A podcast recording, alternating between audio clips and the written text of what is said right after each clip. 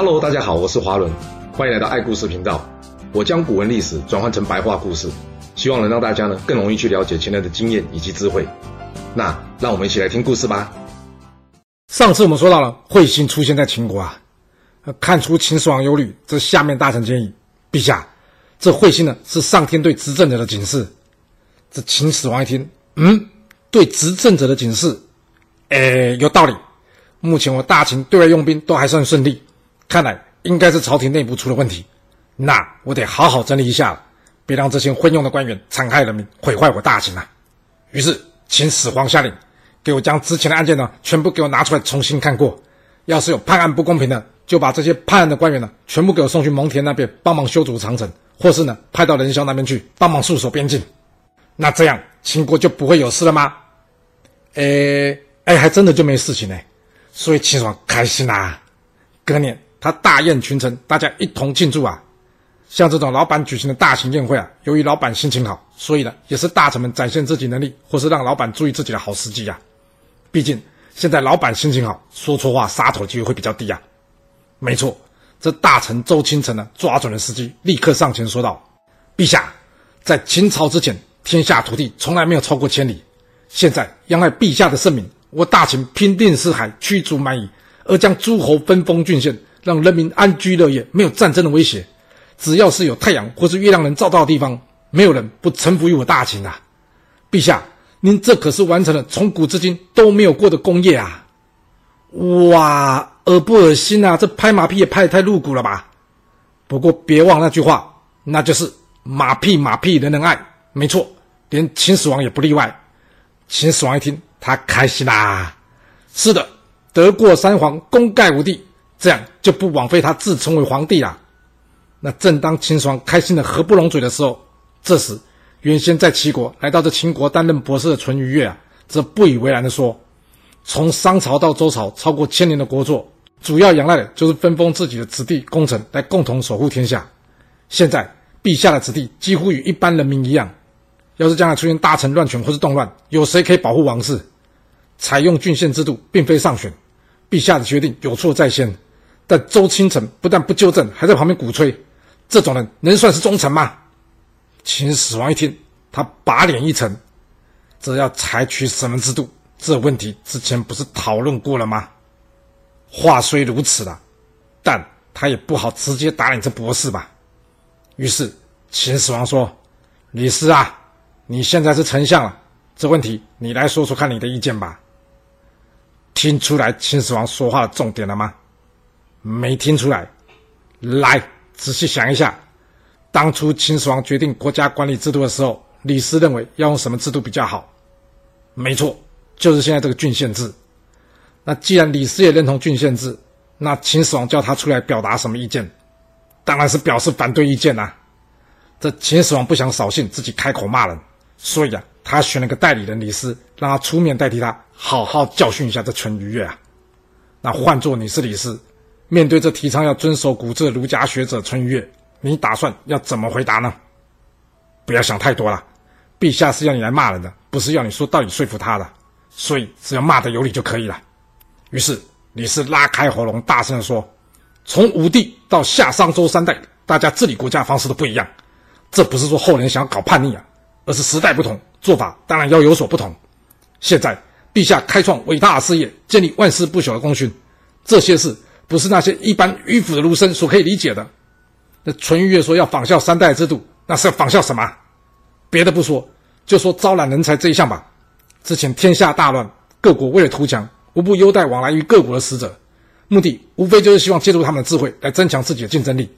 然而现在天下统一了，还需要这么多学者吗？秦国现在需要的是那些努力在家务农以及从事工业生产的人。至于读书人，则应该是要熟读秦国的律法来协助治国的。你们这帮儒家学者一直反对我大秦的律法而拒绝学习，现在还大言不惭说要仿效古代制度，甚至指责陛下迷惑百姓。说到这，李斯转向秦始皇，在确认秦始皇没有反对他的表情之后，他继续接着说：“天下既然统一了，就应该有统一的号令，怎么可以一个命令下去让大家各自解读？每个人所学不同，所见也不同。”若让大家各自解读，将会发生陛下您一个命令下去，大家各有各的想法，你真要他去执行，这官员就算嘴上不说，心里也会像这淳于越一样，不断的找机会抱怨。那这都还算好，更糟糕的是，这群人走出宫殿之后，还会到大街小巷去议论陛下您的施政以及命令，这样将会严重影响陛下您在人民心中的威望，甚至还可能造成人民引党皆失。所以，陛下，臣李斯冒死建议，请将秦史以外的书籍全部给烧掉。另外，除了担任博士官职的人以外，这天下若谁持有诗书或是诸子百家著作，全部都要缴到郡守或者县尉那里去烧掉。以后谁胆敢再谈论诗书的内容，就斩首示众。那些用古代制度来批评现代施政的人，一律灭除。这就是非常著名的“敢偶语诗书者弃市，以古非今者逐”。不止如此。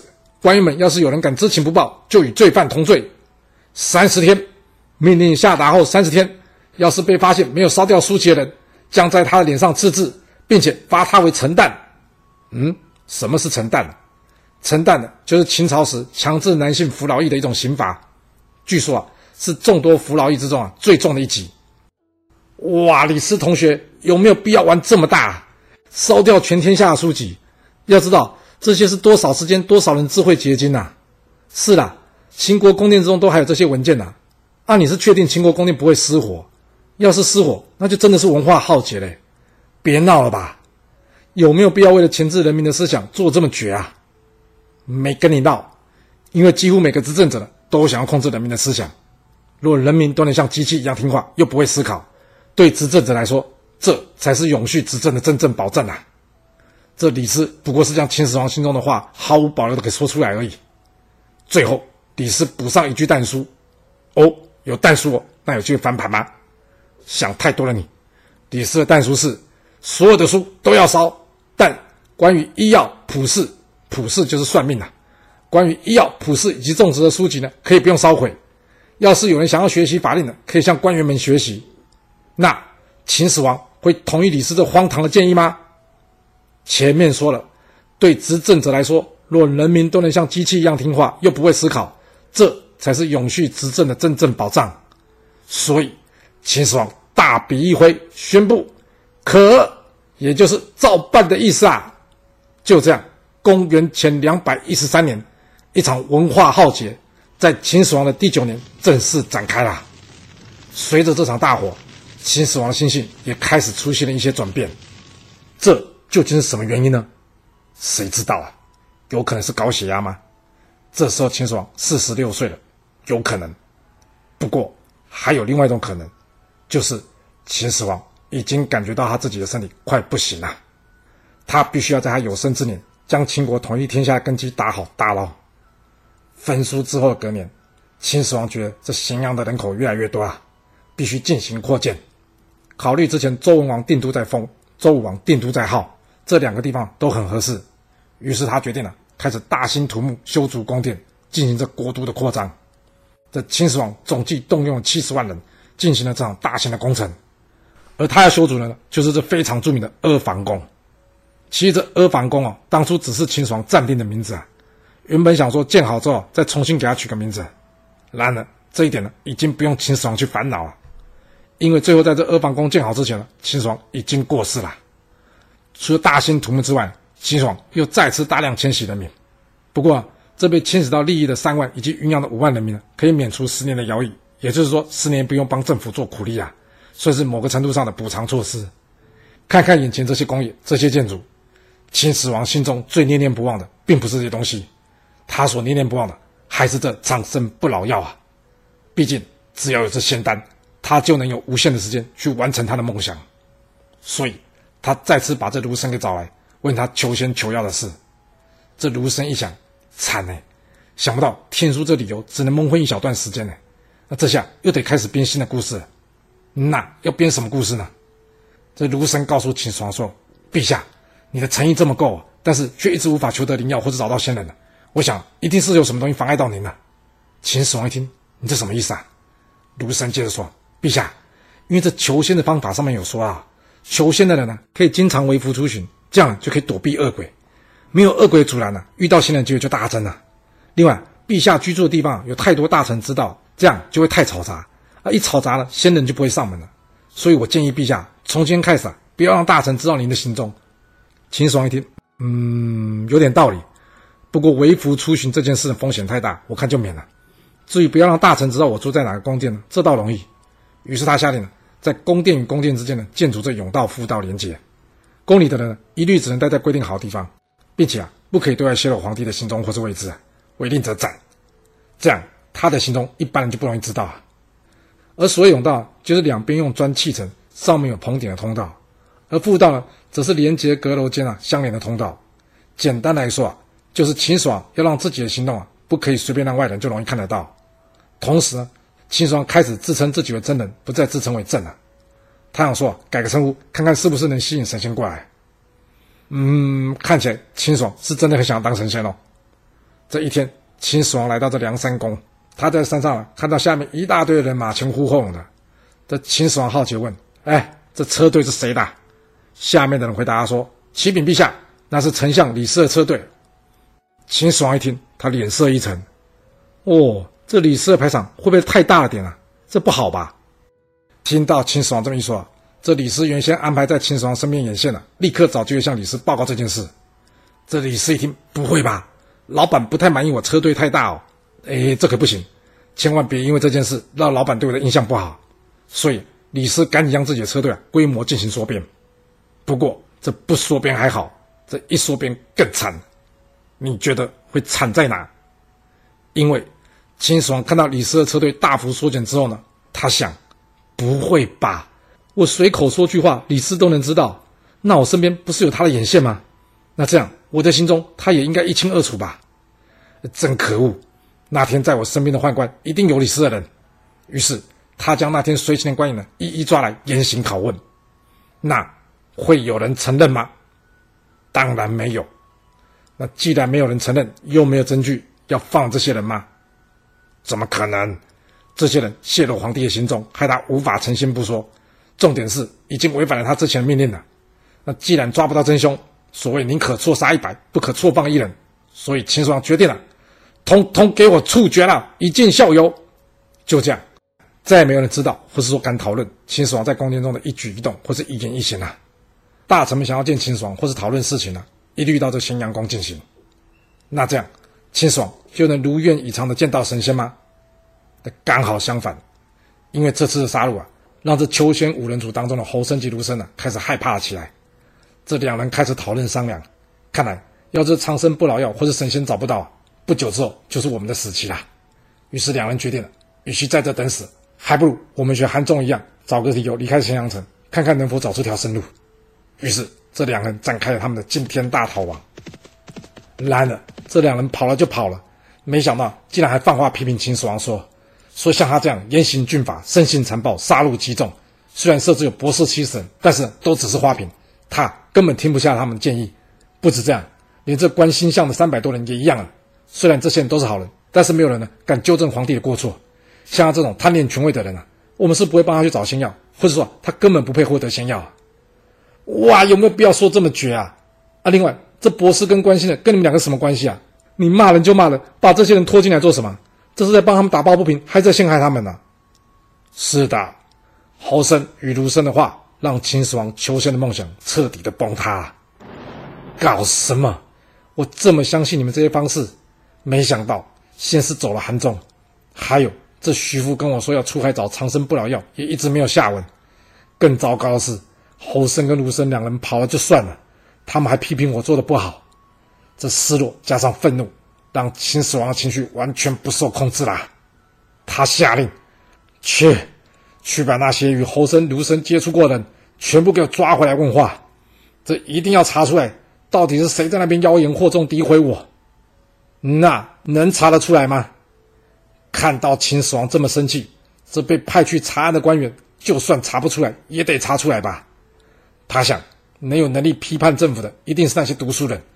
加上侯生与卢生有提到这博士以及观星象的人，看来这批人一定跟这件事有关，所以他将这一群人抓了过来，在他大刑伺候之下，这些受不了用刑的人一一招认或是被招认，并且他们互相检举有诽谤过秦始皇的人，总计高达有四百六十人。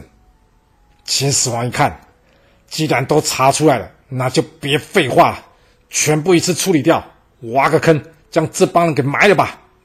这就是非常著名的秦始皇坑儒事件。再加上两年前的焚书，此举被后人统称为秦始皇焚书坑儒。有一种说法，秦始皇坑杀的并不是儒家的学者。要是当初真的是依据儒生跟侯生的话来进行办案的话，这被提到官星象的有三百多人，加上博士七十多人，其实就已经有三百七八十人了。若被坑杀的总人数确定为四百六十多人，换句话说，就是除了这帮人之外，另外还加上了大约七十到九十人。而这主要被坑杀的人，应该也都不是只有儒家的学者。不过还是那句话，这考据的工作交给考据学者帮忙。这秦始皇在杀这帮人之后，他知道。他的求仙行动大概率上是无望啊！为了不让“亡秦者胡”这句话成真，所以他决定了加派人手到前线进行戍边呐。而这被派往前线戍边的人员呢，当中有许多是学者。面对这一举动，秦始皇的长子扶苏建议他说：“陛下，天下初定，民心未安啊！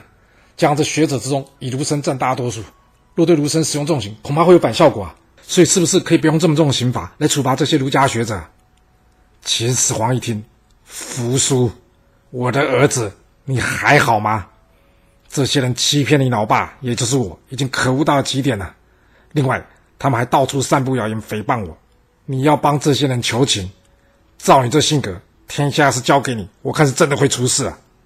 于是，秦始皇在一气之下，他下令：扶苏，你就带这些要戍边的人，一同前往北方上郡去蒙恬那做他的监军吧。随着扶苏离开。